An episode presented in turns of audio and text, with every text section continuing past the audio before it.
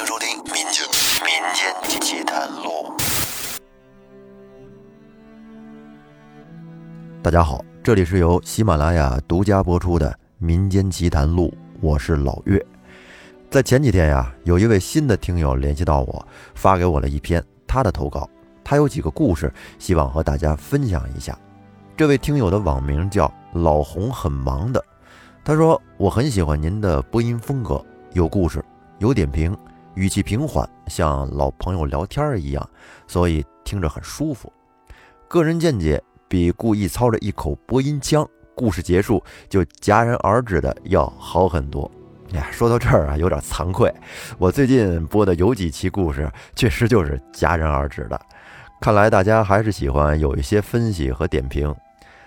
另外呢，他说我很早就加了您，但是一直忙于工作，没时间整理。那最近正好有时间，就和您分享一下我自己经历过的三个故事。那下面各位听友就跟我一起走进老红的回忆。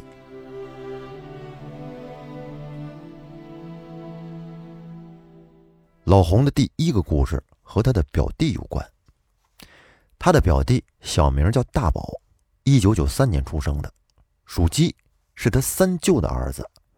他还有一个九四年属狗的妹妹，所以啊，身边很多人都很羡慕我三舅儿女双全。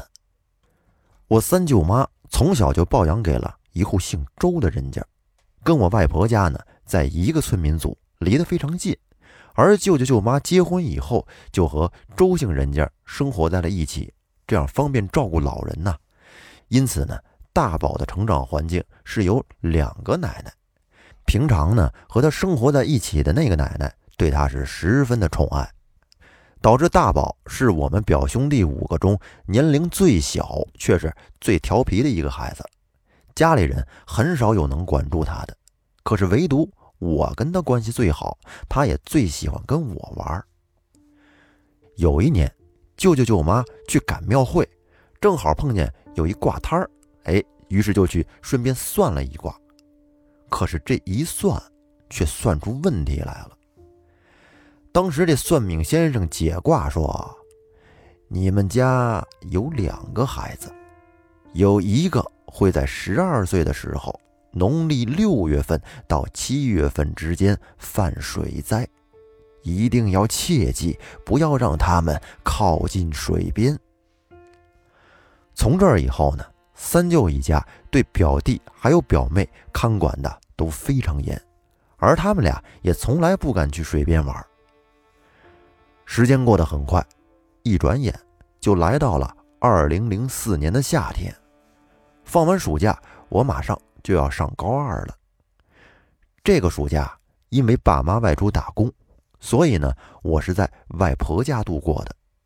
咱前面不是说了吗？大宝跟他外婆生活在一起。所以，两个奶奶，他更亲近于他的外婆，而一向顽劣、从不做家务，也很少跟自己亲奶奶亲近的这个大宝，突然有一天呢，主动的跑到奶奶家，也就是我外婆家里，帮奶奶是烧火添柴做家务，还说了很多可心的话，比如说：“奶奶，你才是我的亲奶奶，我会对你好。”反正等等等等一系列好听的话。这下可把我外婆高兴坏了，逢人就说大宝现在长大了，懂事了。可惜的是，外婆因为大宝的突然懂事，只高兴了几天。正如之前算命先生所说的，大宝的生命定格在了虚岁十二岁，农历六月的一天，具体呢是二零零四年八月一日，农历。六月十六，大宝因为溺水，永远的离开了我们。事情是这样的，这一天啊，我在大宝家一直陪他玩到傍晚，然后才回到外婆家准备吃晚饭。可是没过多久，只见大宝的外婆就风风火火的找了过来，说大宝不见了。当时我也没太在意，以为他只是跑别处玩去了，应该很快就能回来。可是随着时间的推移，天色已经都快黑了，大宝还没回来。以往从来没有出现过这么晚大宝还不回家的先例，所以呢，家里的所有人都加入到了寻找大宝的队伍当中。后来，很快的，便在家门口的池塘边发现了大宝的一只凉鞋。这时，大家的心里全都一惊，难不成大宝掉到池塘里了？后来经过一番打捞。大宝的尸体从水里被捞了上来。打捞的人说，大宝在水底下是用双手抱着双腿蜷缩着的。至今我们也想不明白，从来不敢去水边的大宝怎么会独自去玩水呢？所以还有人怀疑这件事儿可能是人为的。大宝被打捞上来之后，很快乡村医生也被喊了过来。经过一番人工呼吸、心肺复苏，甚至各种民间的土方法都试过了，也不管用。而舅舅也依然没有放弃，他亲自开着车把大宝送到了县城的医院里。当时无助与悲痛的我，对着大宝家供案处是磕头祈祷着，盼望着，我期待着能有好消息传来。可是几个小时之后。回来的还是冰冷的大宝。这天晚上，大宝被安放在了一张凉床上，接受着亲友们的哀思。而当时外婆的哭诉，却令所有人都动容了。原来三天前，他凌晨起床就看见过有一个黑影在家门口的不远处徘徊，喊他也不回话，就连家里养的狗。也都没有叫一声，因为在农村的凌晨是很少有人出门走动的，所以他外婆就感觉这肯定不是什么好东西。根据他的经验，可能是有人要出事儿了，但是因为害怕又担心说破口话，所以这几天外婆跟谁都没有提起这件事儿。直到此时，他才把大宝的突然懂事儿与这件事儿。联系到了一起。原来这是大宝已经来提前和他告别了，尽自己最后的一点孝道。而同样的情况，我四舅前几天半夜也看到过一个绿莹莹的光团在池塘边飘动，他还把我四舅妈喊过来一块儿看。当时感觉是既害怕又觉得很奇怪。如果不是事情真正的降临，其实是没有人愿意往自己家人身上去安的，因为当时是夏天正热的时候，所以大宝的尸体没等停满三天就被安葬了。就在大宝去世的第三天晚上，我们表兄弟几个之前说的是五个，而现在只有四个了。我们几个从大宝家去往我外婆家，要是从小路走啊，也就一两百米。可是呢，多少有点害怕，所以我们选择走大路。而走大路就得绕过表弟溺水的池塘。正当我们在大路上走的时候，我们几个人突然就同时的看到了一个跟小孩身高相仿的黑影，从远处向外婆家的路飘了过去。正因为那个黑影不像正常人走路。所以，我们几个也不知道怎么的，就忘记了害怕，立马就追了上去。只见黑影过了池塘，就转向小路，去往了大宝家那边。这一眨眼的功夫就不见了。而期间，黑影还路过外婆家的小狗，可小狗就跟没看见一样，是一声也不吭。这要是平常遇到陌生人，那根本就是不可能的。而等我们追到黑影消失的地方，我们又开始害怕起来，分别回家，是拿扁担的拿扁担，拿铁锹的拿铁锹，一起沿着黑影消失的方向就找了过去。当然，最后是什么也没找到。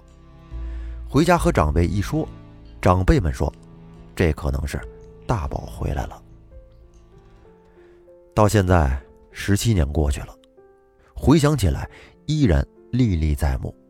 我每每想起来还会流泪，尤其是想起我的舅舅。在大宝下葬后的几天，他经常一个人躺在大宝最后躺过的那张凉床上，不说话。有一次，我的姐姐看他躺在那里看着手机，想过去陪陪他。走到床头，舅舅也没发现他，只是在专心的盯着手机。当时用的还是那种诺基亚的非智能手机。我的姐姐当时就看见，舅舅用手机给自己发着信息，内容是：“我爱你，我的孩子。”当时姐姐是强忍着泪水，立马躲到一边，泪如决堤呀。在后来的日子，逢年过节，舅舅也经常一个人待在大宝的坟头。一待就是一夜，谁都不敢劝他。在后来的几年，我也经常会梦到大宝，梦境已经记不清了，我只记得他拉着我，也不说话，反正走到哪儿他就跟到哪儿。甚至我还梦到过他投胎变成了我的儿子。因为这件事儿，高中剩下的两年，每次我去外婆家，都会头疼的厉害。因为当时我上的是寄宿制学校，爸妈在外地，每周我回的还是外婆家。而且呢，每次头疼都要疼到周三或者周四才能好转。当时我很多的书本里都加满了掉落或者我自己拽落的头发，而我上课也再听不进去任何东西，真的是如坐针毡呀。现在想起来，那时候。肯定是得了抑郁症吧。那说到这儿，老洪的第一个故事就分享完了。哎呦，说完了之后，我这心里很不舒服呀，因为丧子之痛的那种痛苦是正常人难以体会的。这种悲剧真是太不幸了，尤其是发生在自己身边的人，在那么小的岁数，这小伙伴平时天天在一块玩，一出事儿，整个人说没就没了。这种感觉真的是很难让人相信这是发生的事实。其实身边小伙伴去世这个事儿吧，我在上初中的时候也遇到过一回。那个小伙伴呢，他是我的初中同学，不过我们在一块儿也不是特别熟，平时在一块玩的不多。他好踢球，经常和我特好的一发小他们在一块踢球。有一年放暑假，突然啊，有一天我那发小就过去找我，跟我说。你知道吗？咱班那谁谁谁死了。我当时一听，整个人都呆了。怎么可能啊？放假之前还都一块活蹦乱跳的呢。他说：“确实是，前两天他去我们那儿的一个池塘里边去游野泳，结果没上来，淹死了。当时这个事儿对我来说，即便是不是玩的特别好的小伙伴，对我的震撼都是非常大的。”那关于老洪这个故事啊，我在看完了之后，还专门的去询问了一下咱们的老朋友谭博啊，我想听听他是怎么来看这个事儿的。他跟我说呀，这个事儿当时呢，其实可以找一个会算阴卦的人给算算。如果要是说大宝有遗愿的话，帮着完成了就好了。一般呀，在发生过命案的现场，在一段时间内都会聚集着一些阴气。而在故事里，他们看到的那个黑影也好啊，还有那团光也好啊，是不是他表弟？其实算一卦就能知道。反正这事儿吧，我也不知道真的假的啊，这不是我说的，这是谭博说的，大家就当听个新鲜事儿吧。那老洪在后面还有两个故事，下面我就继续给大家说一下。第二个故事是关于鬼压床的。高中的时候，我上的是寄宿制学校，当时宿舍很紧张。我们一个宿舍有十个同学，宿舍里没有阳台，只有一扇门，然后最里边是一扇窗户，窗前摆放着一张桌子，而这架子床是排在两边。我当时就睡在靠窗户一边的下铺。有一天晚上，风很大呀，宿舍的门没关好，这风一吹就跟那咣当咣当的响，所以我是一直都没睡着。可是又因为胆子小，也没敢下床去关门，我就躺在床上，一直这么歪着头看着窗外被城市路灯映得微微发红的天空。突然间，我就看到一个女人的黑影出现在了我的眼前。为什么说是女人呢？因为她是背对着我，朝向窗外，站在桌子前边。虽然只是一团黑影，但是我却能分辨出她的背后有一个辫子。当时就给我吓得一激灵啊！我想眨眨眼，再仔细的看清楚一点的时候，那个黑影已经不见了。我以为我出现幻觉了呢，这心里正在稍微放松一点的时候。我的头却被一种无形的力量从歪向窗外的一侧，慢慢的转向了墙壁的一侧。我是拼命的反抗，可是怎么也无济于事，想喊出声，手脚也动不了。一直是持续了四五分钟，才逐渐的恢复过来。之后呢，我躲在被窝里，是再也没敢露头。第二天，我就发烧了。而同样的情况还出现过一次，那天呀。我睡在我们家新房子的沙发上午休，迷迷糊糊的就看到一个红衣服、长头发的女子站在我跟前儿，而我呢是拼命的喊、拼命的挣扎，也起不到任何作用。我就时常在想啊，为什么鬼压床，身体它动不了呢？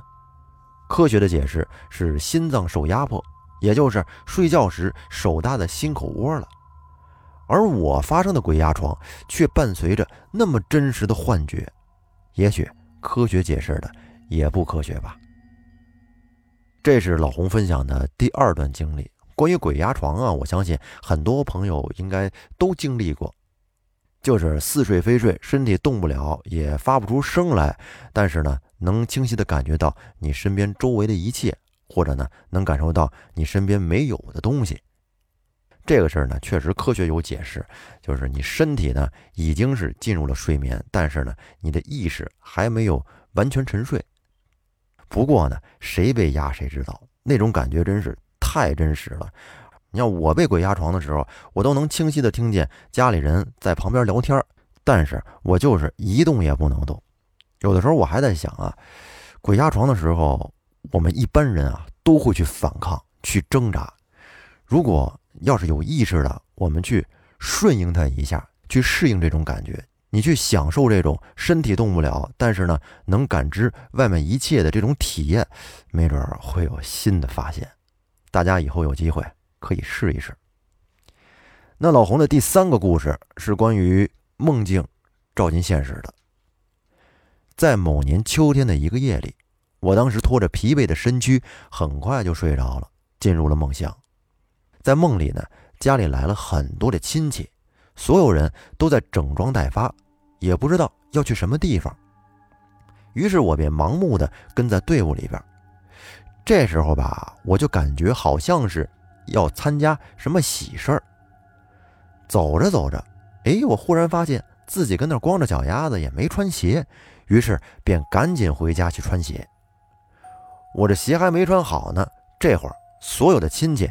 竟然全都回来了，而且还抬着六口棺材，说是要给祖宗迁坟。也不知道当时我在梦里是什么逻辑，这迁坟就迁坟吧，居然还把祖宗们都请出来，挂在院子过道的那铁丝上，一边三位就整整齐齐的挂了两排。这种场面您就琢磨一下吧，真的是非常的诡异啊！我在梦里是既害怕又好气。于是啊，就偷偷的瞄了一眼。这六位里边，我只认识我爷爷，因为我爷爷是我上初三的时候去世的，所以呢，印象还是很深刻的。这里边还有一位体型很胖，因为特征非常明显，所以呢，我记得比较清楚。而且更要命的是，很快呀，这天快黑了，亲戚们是走的走，休息的休息。然后全家只有我没去迁坟，于是呢，便罚我晚上跟院子里边看着祖宗们。没办法呀，我便只能硬着头皮跪在祖宗们的脚底下。我就感觉时间在煎熬里一点一点的流逝，也不知道过去多久，我又一次的忍不住偷偷的瞄了一眼头顶上的祖宗们。可是这一瞄可不要紧呢。吓得我赶紧收回了目光，因为我发现那位胖胖的祖宗居然一直在盯着我。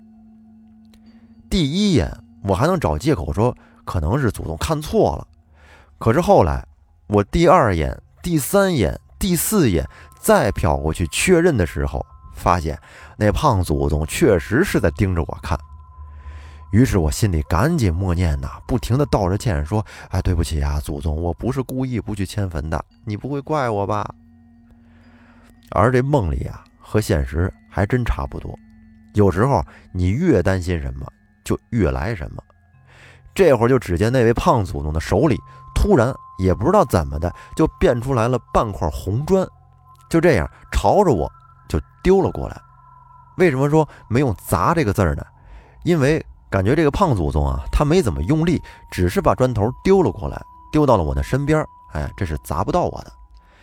就他这一下，是彻底的把我从梦里给惊醒了。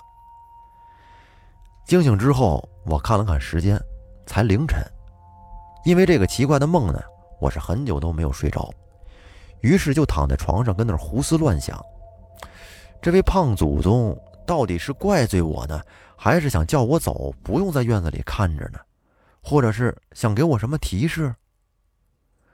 于是到了第二天一早，我就把这个梦告诉了我妈妈。我妈当时也很奇怪，但是呢也解释不了。就这样，这个梦在时光中就慢慢的被淡忘了。后来时间来到了第二年的清明节前一天，我下班回到家，发现我爸不在家。于是我就随口问了问我妈：“怎么我爸还没回来呀？”我妈说：“你爸回老家了。”我疑惑地问道：“说，哎，为什么他不明天跟咱们一块儿开车回去呢？”我妈回答道：“说，因为老家来电话了，说要他回家迁坟。”而这一句话，就让我快被尘封的那个梦境瞬间又被回忆了起来。我有点惊讶。又有种奇怪的感觉，甚至还有点兴奋。难道我去年的那个梦真的成真了？到了第二天，也就是清明节，当我自己来到坟地的时候，果然呀，爷爷的坟边多出了五座新坟，加上爷爷的坟，刚好六座坟。我是异常的惊讶，赶紧询问我爷爷的弟弟，也就是三爷爷。我问他这几位祖宗里。有没有一位比较胖的呀？于是三爷爷就指着新迁过来最中间的那座坟说：“有啊，当年从江西瓦坝寨迁过来的老始祖就很胖啊。”后来一直到现在，我对这个梦依然是耿耿于怀。我觉得这也太巧合了。我们一家很早就定居到城里了，所以我不可能提前知道。要迁坟的事儿，更不可能知道要迁几座，而且更离谱的是，梦到了胖祖宗的形态样貌，并且还拿砖头丢我。